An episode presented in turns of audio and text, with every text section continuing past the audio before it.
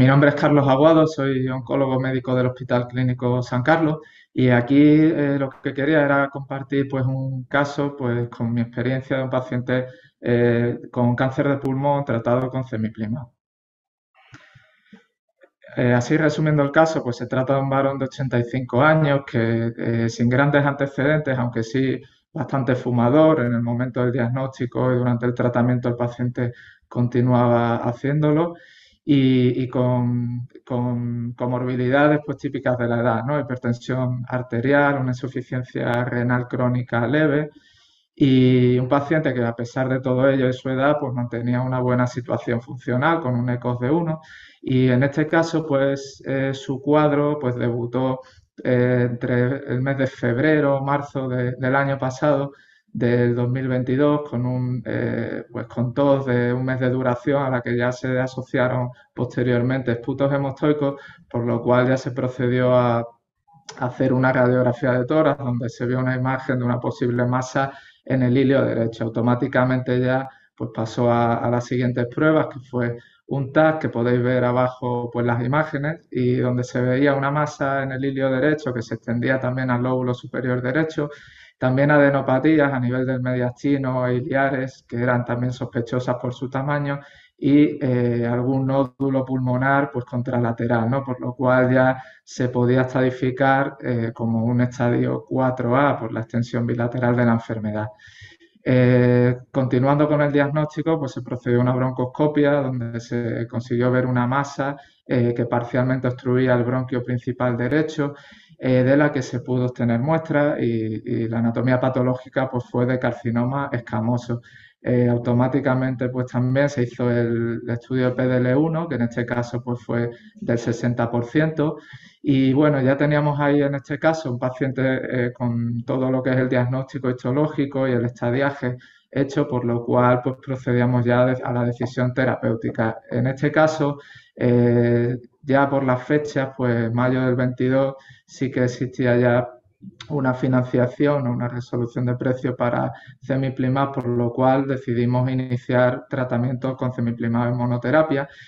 Y bueno, en este caso la verdad que la evolución clínica eh, fue muy buena desde ya el primer momento. Al paciente cuando lo reevaluamos después del primer ciclo la tos había desaparecido. En el segundo ciclo continuaba la mejoría clínica y ya pudimos ver pues aparición de algunos de los efectos secundarios ¿no? típicos de la inmunoterapia, como un prurito, que era prurito leve, grado 1, y que además se manejaba bien con antihistamínicos, eh, tomándolo diariamente el paciente. Eh, en cuanto a la respuesta radiológica, pues ya después de los cuatro primeros ciclos, pues tuvimos el primer TAC y como vemos ahí, pues ya la, sobre todo la lesión del hilio derecho vimos que se reducía significativamente, también las adenopatías, lo cual ya podíamos hablar de una respuesta parcial, ¿no? Con cuatro sesiones solo de tratamiento. Y bueno, la evolución del paciente pues ha sido pues, pues, la que veis. Durante el año, podemos decir, o casi el año que, ha seguido el tratamiento, esa respuesta radiológica que vimos desde el primer momento, incluso ya algún nodulito contralateral, pues veíamos que posteriormente también redujo de tamaño. Y, sobre todo no se asociaron pues nuevos cuadros de toxicidad diferentes a ese prurito que, tuvo desde el principio que después fue apareciendo y desapareciendo de una forma intermitente, pero que se pudo manejar pues, bastante fácilmente pues, con antihistamínicos. Eh, un poco la idea de este caso, así como forma de discusión, pues lo que ya sabemos, al final tenemos las dos grandes histologías del cáncer de pulmón, que son el adenocarcinoma y el carcinoma escamoso, y hay grandes diferencias entre ellas, porque el adenocarcinoma, como sabemos, es un tumor en el que vamos a detectar múltiples o diferentes tipos de alteraciones moleculares que nos van a permitir pues seleccionar o, o poder utilizar diferentes terapias en, eh, en estos pacientes, pero en cambio tenemos la situación del escamoso, que la verdad que no ha mejorado, son tumores que sí que se han podido eh, secuenciar y que sí que se tiene información de, alteraciones moleculares, pero sobre las que ahora mismo no tenemos terapias efectivas, por lo cual al final el tratamiento pues se concentra en esquemas de quimioterapia, inmunoterapia, pues combinados o no, ¿no? Y además esto pues sabemos también que probablemente por la escasez de alternativas terapéuticas y también por el tipo de comportamiento de estos tumores, pues que generalmente suelen tener un peor pronóstico y, unas peores cifras de supervivencia que los pacientes que, eh, que se diagnostican un tumor no escamoso. Eh, como hemos visto en este caso, concretamente, este paciente pues debuta con una enfermedad ya metastásica y en la que tenemos un resultado PDL1 y un PDL1 que podemos decir alto cuando supera un 50% y en este contexto pues ya tenemos disponibles diferentes alternativas terapéuticas, eh, ya, ya, ya sabemos desde hace años los resultados que hemos tenido con pembrolizumab y ya el último fármaco que hemos tenido disponible, como en este caso, eh, pues era, era cemiplimab. Los datos que tenemos de los diferentes estudios comparados con quimioterapia en primera línea, pues son muy similares.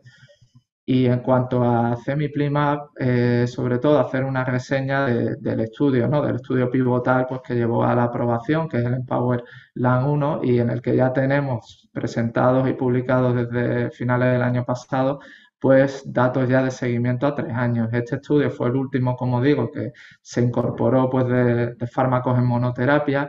eh, y, sobre todo destacar, a diferencia de los otros, pues que por un lado permitían la inclusión de pacientes que tuvieran eh, infecciones virales que estuvieran controladas y, también importante destacar el tamaño muestral, porque es el estudio de eh, pivotal fase 3 que, incluyó un mayor número de pacientes ¿vale? en, este, en este contexto.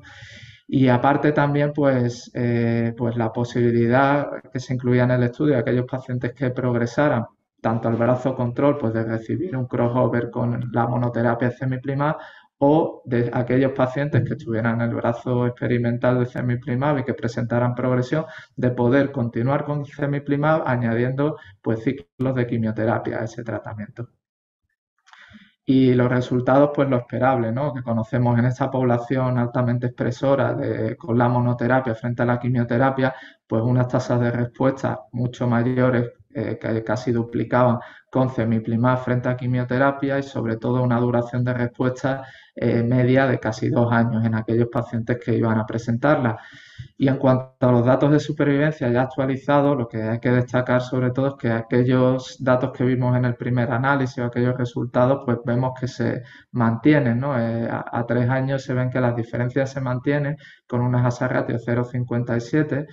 y, pese a que en un 75% de los pacientes que, estaban en, el brazo de quimioterapia iban a, recibir el tratamiento de semiprimar dentro del crossover. Y a pesar de eso, como digo, las diferencias se ven y se ven desde el inicio, desde los primeros meses. Y un poco eh, ya entrando en el, caso concretamente, pues sí que hay unas diferencias, aunque los resultados hemos visto que pueden ser muy parecidos, pero sí que en el, en el tipo de población que se incluyeron en los diferentes estudios y, por ejemplo, en el Empower era población mayoritariamente masculina, eh, más pacientes eh, que, que, se encontraban fumando durante el tratamiento y a destacar también pues, que incluyeron pacientes con no solo estadios 4, sino también estadios 3 irresecables, que es un contexto donde no tenemos eh, pues, datos ¿no? de, la monoterapia, simplemente lo hemos extrapolado ¿no? del estadio 4, pero en este caso con semiprimar sí que tenemos eh, resultados, pacientes incluidos y además están, están ya presentados en congreso y destacar pues las diferencias en histología. Eh, como vemos y como hemos señalado, carcinoma escamoso, peor pronóstico,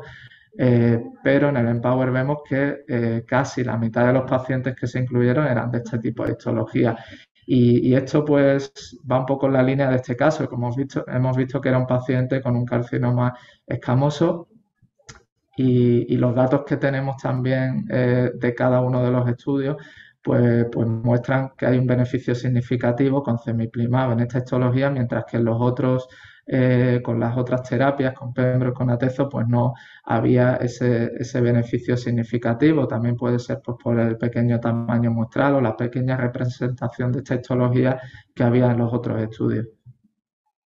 Y ya para concluir, sobre todo destacar, aparte de los datos de eficacia que hemos visto, pues que como hemos visto en este caso era un paciente anciano con alguna comorbilidad, aunque tenía un buen eco, pero hemos visto que el fármaco ha sido muy seguro y esto también va en la línea pues de lo que se ha publicado, ¿no? Con el fármaco, tanto en eficacia como en seguridad. En este caso también vimos pues que la respuesta que tuvimos tumoral y clínica fue muy rápida y se vio desde el inicio y además hemos visto que ha sido duradera ¿no? durante, durante todo el periodo de tratamiento que lleva este paciente. Y en principio, pues eso, destacar esos datos y, en cuanto a la toxicidad, pues que eh, como hemos visto, pese a ser un paciente mayor, pues fueron eh, toxicidades o efectos secundarios muy leves y que también fueron manejables.